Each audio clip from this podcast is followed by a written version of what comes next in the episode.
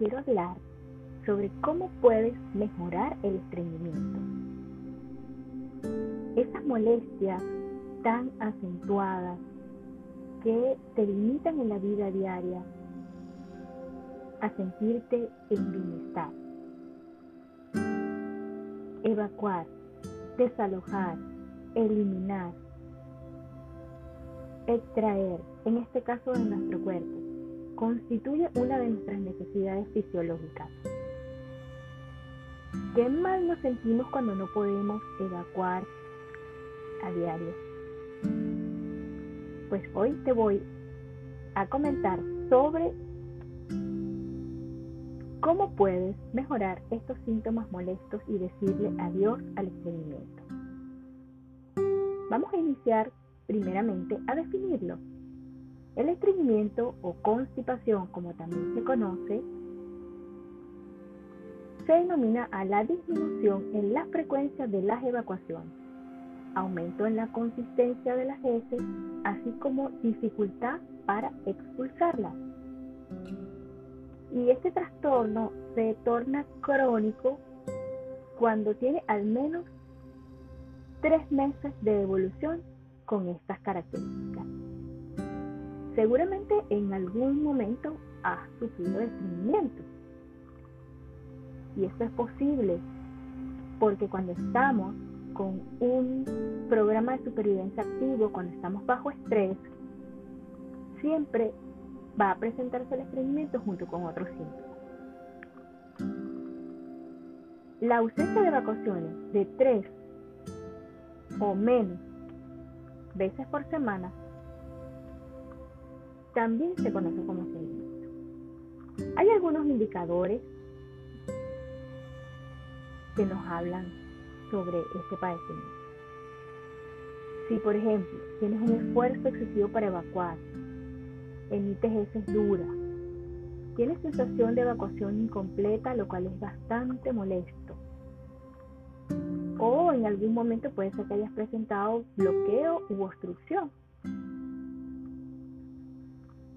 Es posible que ya estés cansado de usar enemas, laxantes, inclusive hasta utilizar maniobras manuales.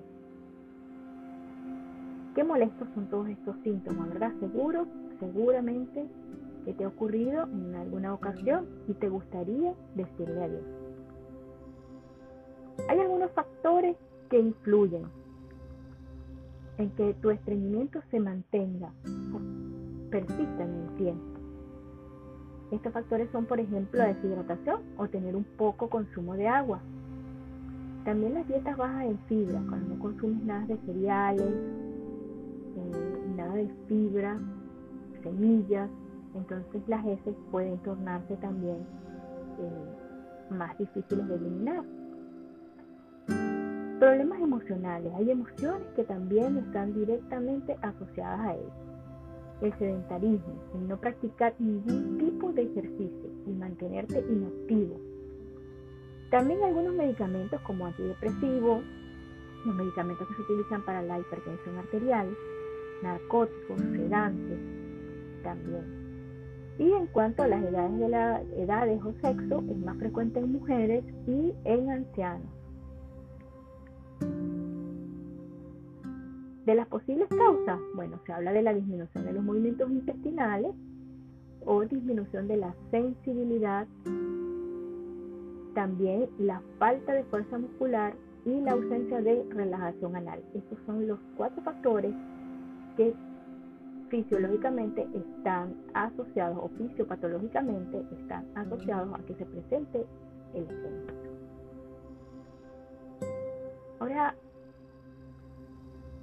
Les hablaba anteriormente de las causas emocionales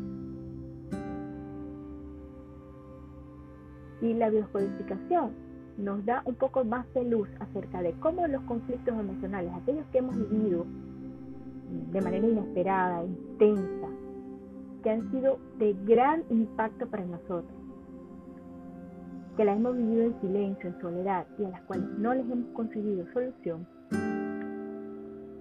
entonces pueden también estar relacionadas con el estreñimiento. Todo programa biológico en fase activa puede cursar con estreñimiento, porque todo el proceso digestivo se enlentece. Y cuando hablo de problemas biológicos y fase activa, pues ya te comenté en el podcast de por qué nos enfermamos a detalle. También conflictos que afectan la musculatura del colon o la mucosa del esfínter anal. Porque ¿cuál es la función que tiene el intestino, específicamente el intestino grueso? Es eliminar los desechos del organismo, lo que ya no nos sirve. Es la fase final de la digestión. Y esto tiene pues un simbolismo. El simbolismo de no poder pasar, avanzar o deshacerse de un bocado indigesto, que puede ser literal o simbólico. Literal en relación a alimentos como tal, simbólico porque también digerimos emociones. Y cuando estas emociones se quedan guardadas, atapadas, cuando no las dejamos ir simbólicamente, entonces también pueden quedarse allí atascadas y ser parte importante de las causas del estrés. ¿Qué puede ser un bocado indigesto? Por ejemplo, una persona, una situación, comentarios, noticias, dinero. Un bocado, una situación difícil o a una persona a la cual nos resulta difícil perdonar, una situación difícil de aceptar. Una injusticia, por ejemplo, una marranada, una jugarreta, una maldad, traición, eso que llamamos mala jugada, ofensa, algo desagradable, una acción vil o baja. Y entonces tu cuerpo de alguna manera te dice, necesito más tiempo para absorber las cosas, para luego entonces dejarlas ir, evacuarlas. Y esto tiene implícito algo más, la autodesvalorización que es cuando se afecta entonces la musculatura a nivel del colon, porque está asociado con impotencia, con sentirme impotente o no ser capaz de eliminar. Eso que he vivido ha sido tan feo, tan, tan sucio, que no lo puedo dejar y lo tengo que guardar. No quiero que nadie se entere de ello.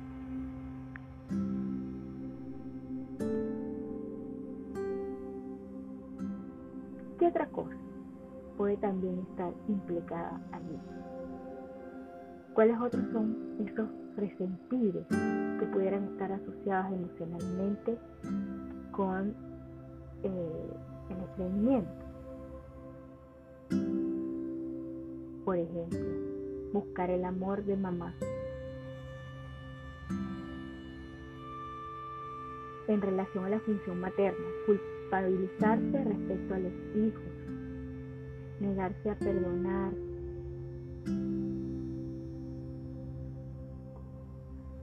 El miedo, el miedo también nos puede limitar.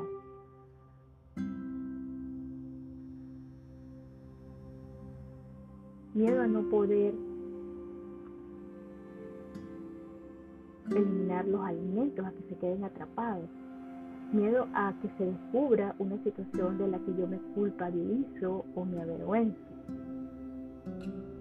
No sé cómo solucionar. No quiero que me descubran o descubran esto. Y está asociado entonces el estreñimiento con el temor a soltar, a dejar ir, sentimientos de falta, de carencia, negativa a abandonar viejas ideas el estreñimiento frecuentemente está vinculado al hecho de querer retener a personas o acontecimientos de mi vida. No paso la página y entonces estoy viviendo del pasado.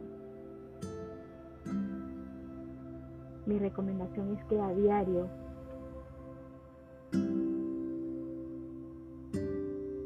revises, ve a ver son esas antiguas creencias a las que estás aferrado reprimes, reprimes problemas. Tienes que aprender a soltar, a dejar que la vida fluya a través de ti y encontrarás la seguridad. y la riqueza que buscas.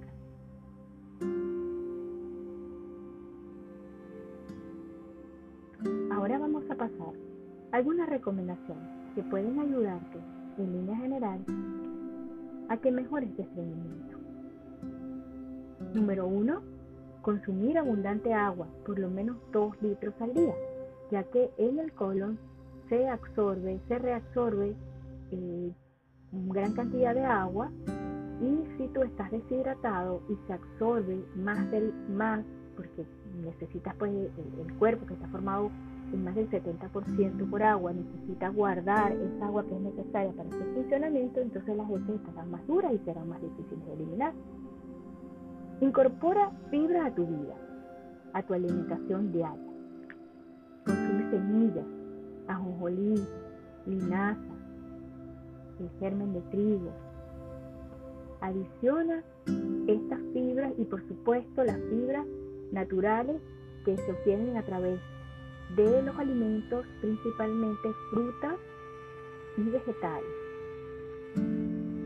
Ejercítate regularmente, por lo menos una hora, cinco veces a la semana. Eso también ayudará a mantener en movimiento tus órganos y a mm, realizar los masajes, masajes internos. Hay algunos ejercicios, algunas mm, disciplinas que ayudan mucho a esto, eh, sobre todo eh, el chikun, eh, el pilates, el yoga, son de los favoritos, de mis favoritos para masajear las vísceras intestinales y por supuesto mejorar ese tránsito. La cuarta recomendación es que utilices probióticos naturales y estos probióticos los puedes obtener directamente de la dieta. Por ejemplo, el yogur griego es excelente, pero los probióticos naturales también los puedes obtener cuando varías mucho tus alimentos y de bebidas probióticas, mezclas de hongos y eh, bacterias, tales bebidas como eh, fermentadas como la kombucha y el queso, por ejemplo. La quinta recomendación sería que resuelvas tus conflictos emocionales lo más pronto posible. Y no menos importante, no te olvides, expresa tus emociones y sentimientos, resuelve tus conflictos emocionales lo más pronto posible. Con todas estas recomendaciones, estoy completamente segura que vas a mejorar tus hábitos evacuatorios y vas a decirle adiós al estreñimiento. Ahora te voy a compartir una técnica de respiración que puede ayudarte mucho. Te invito a que cierres tus ojos y hagas tres respiraciones profundas, inhalando por la nariz y exhalando por la nariz. Inhala y exhala. Inhala y exhala. Inhala nuevamente, exhala. Ahora vamos a inhalar por la nariz, a exhalar por la boca largo. Pero la lengua vamos a colocarla en una posición que esté suspendida en la boca y que no toque ni el piso de la boca ni el velo del paladar. Y vamos a hacer siete respiraciones, inhalando por la nariz y exhalando por la boca. Inclusive puedes liberar el aire que suena. De esta forma. Inhala. Exhala largo. Una segunda respiración. Inhala. Exhala largo. Inhala nuevamente. Exhala largo. Inhala nuevamente.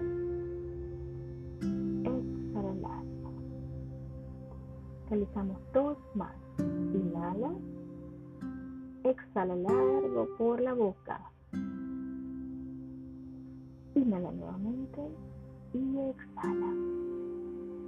Ahora respira normalmente y cuando estés listo o lista, realizas tres inhalaciones y abres tus ojos lentamente y vuelves aquí y ahora. Mejorar el estreñimiento es justo uno de los objetivos que logran mis pacientes cuando realizan el taller de desintoxicación. Desintoxica y alcaliniza tu cuerpo y tu alma para sanar. Esto y mucho más lo puedes aprender en este taller. Soy la doctora Jocelyn Bracho, médico internista especialista en psiconeuroinmunología y biodecoterapeuta integral. Me ubicas en las redes como arroba con J termina en M punto Nos vemos en nuestro propio episodio.